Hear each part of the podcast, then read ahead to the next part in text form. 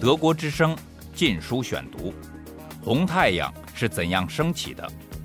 延安整风运动的来龙去脉。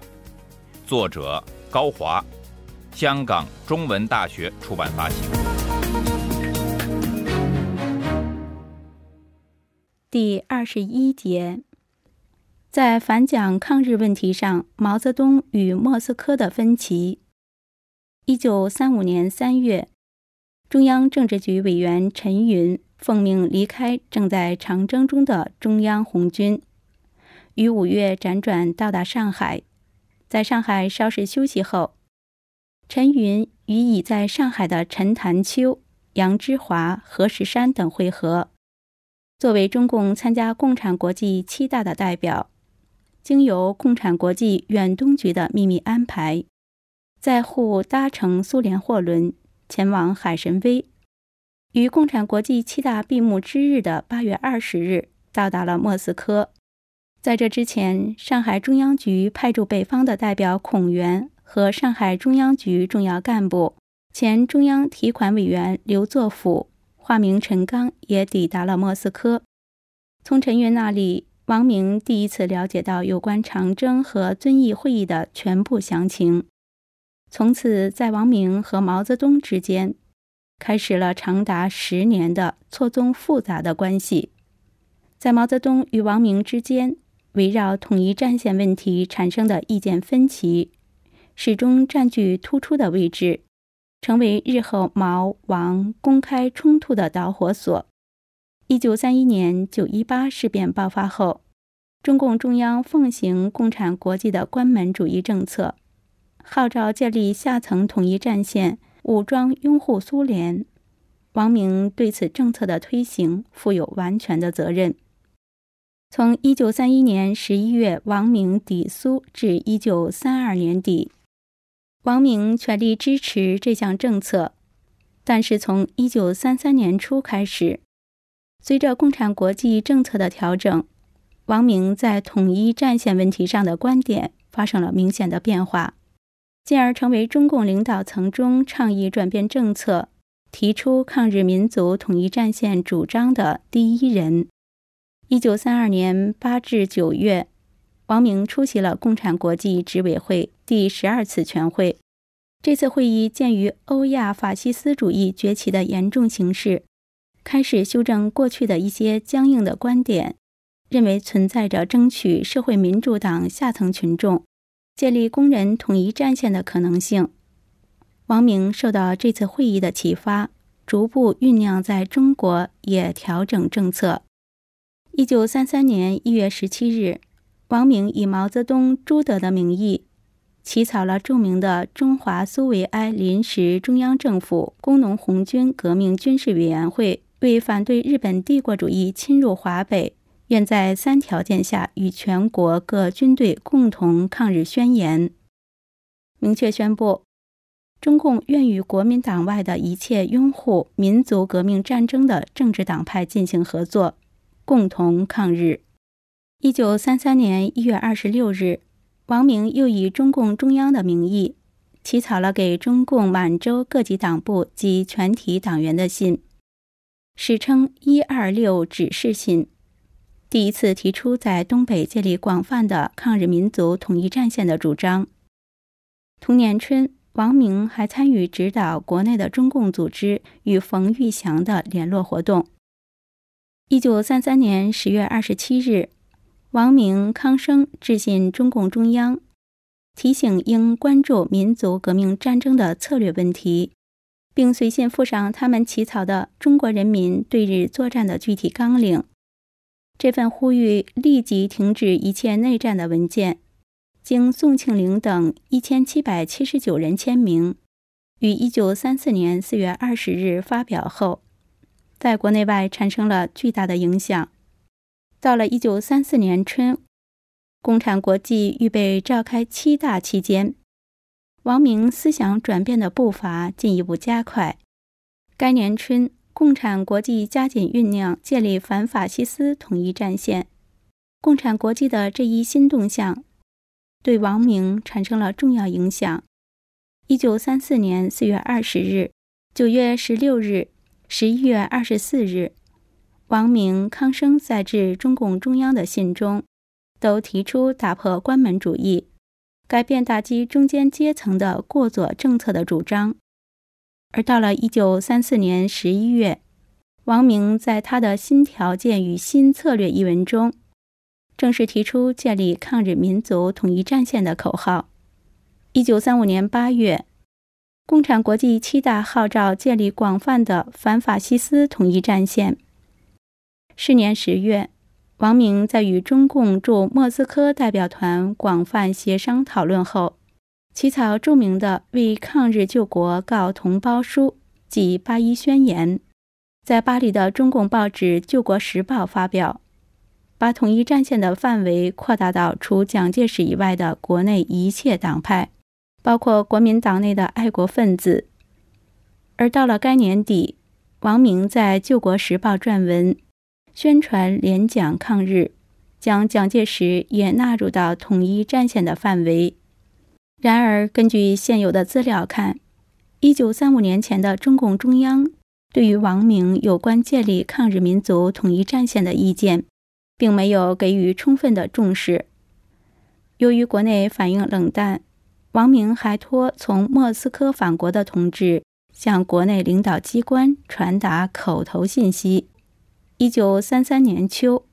王明与即将返国的中国共青团驻青年共产国际代表黄耀绵谈话。王明说：“中共应在战略上实行转变，逼迫蒋介石抗日。”王明又说：“国民党虽是我们的敌人，但已不是最主要的敌人。由于日本已损害了国民党的利益，损害了民族资产阶级、英美派利益，国民党中下层。”甚至高级军官都可能赞成统一战线。王明进而分析道：“中共工作之所以不能打开局面，就是因为党的政纲与最广大群众的利益不一致，而得不到群众的掩护和支持。”王明的这番谈话给黄耀绵留下深刻的印象，因为此时的共产国际东方部部长米夫的观点和王明并不一致。当黄耀绵向米夫辞行时，米夫要他转告国内，还是照旧的方针领导。黄耀绵返回上海后，迅速把王明的意见转告给当时的中共上海中央局负责人黄文杰。上海局又通过地下电台，将此意见向江西苏区做了传达。但是王明的建议如同石沉大海。没有得到博古等中共领导人的任何响应。由此可见，从一九三三年初开始，随着共产国际酝酿策略转变，王明的思想也发生了重大变化。他联系中国正在发生剧烈变化的形势，为中共设计了一条新的政治路线。这条路线有别于旧时以国共两党斗争为主题的路线。其核心是，共产党在国内阶级关系发生新变化的形势下，应加紧建立广泛的抗日民族统一战线。中共应改变过去的关门主义和一系列过左政策，投身到民族救亡运动中去，并在这场运动中发展壮大自己。王明的新思想，一方面来自共产国际，另一方面。也有他个人的思考，因而走得比共产国际远一些。这也是国内的博古等拒不接受王明意见的一个重要原因。德国之声《禁书选读》。当王明在莫斯科频频谈论统一战线问题时，远在中央苏区的毛泽东正处于没有发言权的地位。故而未见毛泽东有任何谈论统一战线问题的论述。红军长征抵达陕北后，面对红军严重被削弱及国内的新形势，毛泽东正急谋中共的出路。恰在此时，张浩即林玉英化妆潜入陕北，带来共产国际七大和王明的新精神。毛的思考与王明的思路一拍即合。故而有旨在推动建立抗日民族统一战线的瓦窑堡会议的召开。然而，毛、王虽一致同意建立抗日民族统一战线，两人的侧重点却大相径庭。毛对抗日民族统一战线的思考极具现实主义色彩，而王明则对之过于理想化。毛泽东迅速接过了抗日民族统一战线的旗号。但是他最关心的问题是，如何利用统一战线，首先缓解陕北的剿共危机，解决红军和共产党的生存问题，继而谋求共产党和红军的更大发展。在瓦窑堡会议后，毛决定立即成立旨在瓦解进攻陕北苏区的东北军、西北军的白军工作委员会。以谋求不战而屈人之兵的战略成效。王明在万里之遥的莫斯科，则远比毛泽东高导。他的眼光并不在陕北，而是在南京。王明把统一战线的重点放在争取全国范围内实现国共合作抗日，头号争取对象就是蒋介石。一九三五年八月二十日。陈云抵达莫斯科后，王明才真正了解到红军的实力已大大受挫。紧接着，中共驻共产国际代表团于八月二十五日至二十七日连续召开会议，决定把反蒋抗日统一战线改为联蒋抗日统一战线。一九三五年底，王明在巴黎的《救国时报》不断刊文。呼吁国共合作抗日。一九三六年一月四日至九日，《救国时报》连载王明的文章：“第二次国共合作有可能吗？”正式提出逼蒋抗日的主张。只是当传来蒋介石在一九三五年十二月镇压北京学生抗日游行的消息后，王明才被迫重提反蒋抗日的口号。毛泽东和王明在统一战线问题上的差异，自一九三六年后逐渐显现出来。毛泽东力主利用一切反蒋矛盾，改善中共的地位；王明则强调支持蒋介石为全国抗战的领袖，坚决反对各地方派的反蒋活动。一九三六年下半年，围绕两广事变。毛泽东和季米特洛夫、王明的矛盾终于爆发。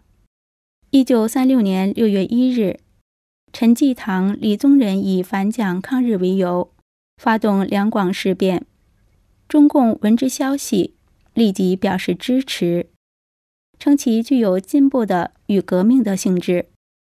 六月十三日，中共中央发出关于当前政治形势的决议。提出以中共为中心，与西南建立抗日联军的主张，并且强调在目前的形势下，抗日战争与反蒋战争是分不开的。与此同时，毛泽东积极推动与包围陕北的东北军、西北军的谈判。六月，中共方面已与张学良、杨虎城部签订了停战秘密协定。然而，中共联络西南的活动并不顺利，西南方面拒绝了中共的建议。七月，两广方面与蒋介石妥协，事变得到平息。尽管如此，中共方面仍取得重大收获。毛泽东不费一兵一卒，解决了陕北的生存危机。抗日民族统一战线的策略，帮助毛泽东做成了这笔无本生意。但是毛泽东的上述活动却遭到共产国际总书记季米特洛夫的指责。两广事变爆发后，苏联政府机关报《消息报》发表社论，谴责事变是日本人试图煽起中国内战，以便利于掩盖对华北新的进攻的一场阴谋。七月二十三日，季米特洛夫在共产国际执委会书记处。讨论中国问题会议上发表了批评中共的讲话。他说：“不能说在政治方面，在我们在中国所遇到的这种复杂的情势下，他们完全成熟了和做好了准备。即使强调将抗日与反蒋并举是错误的，中共和西南方面联合反蒋也是错误的。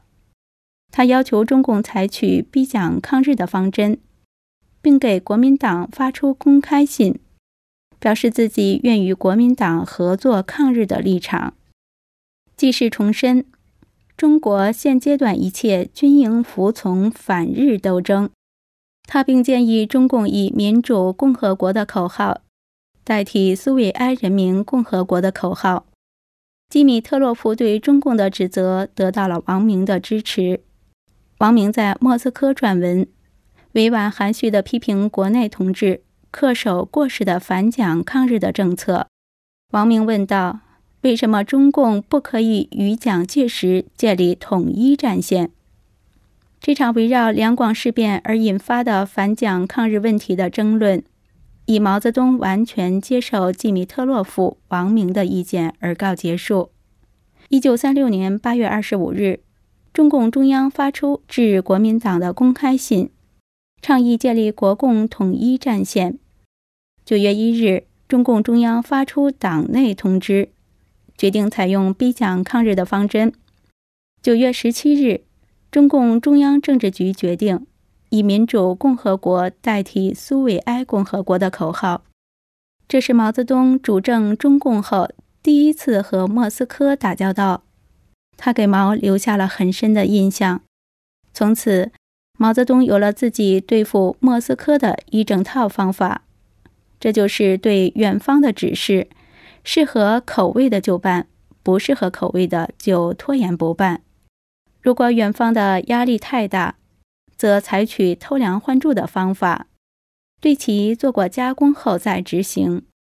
总之，务求莫斯科的指示与中共的发展不致有太大的冲突，更不能与加强自己在中共党内的地位相冲突。毛泽东最后接受逼蒋抗日的方针。即和平处理西安事变，就是依据了这种策略。结果，莫斯科虽对毛泽东阳奉阴违不满，但都因毛泽东最后还是贯彻了远方的意图而原谅了毛。毛泽东因有求于莫斯科而对季米特洛夫无可奈何，但是对王明则是另一回事了。一九三六年之前。毛泽东对王明虽无好感，但两人并没有直接打过交道。与毛交恶的是博古、张闻天等人。现在王明跟着季米特洛夫的后面鹦鹉学舌，指责国内同志，这就与毛泽东发生了对抗。只是一九三六年，毛泽东的领袖地位还未完全确立，王明在国际、国内均享有很高的威望。毛泽东还无力与王明正面冲突，但是王明的举措已引起毛泽东的高度警惕。为了防止王明影响的扩大，从而危及自己的地位，毛开始在核心层散布对王明的不满，公开向党内的同志表明自己的心迹。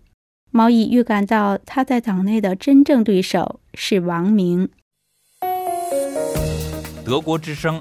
禁书选读，《红太阳是怎样升起的》，延安整风运动的来龙去脉，作者高华，香港中文大学出版发行。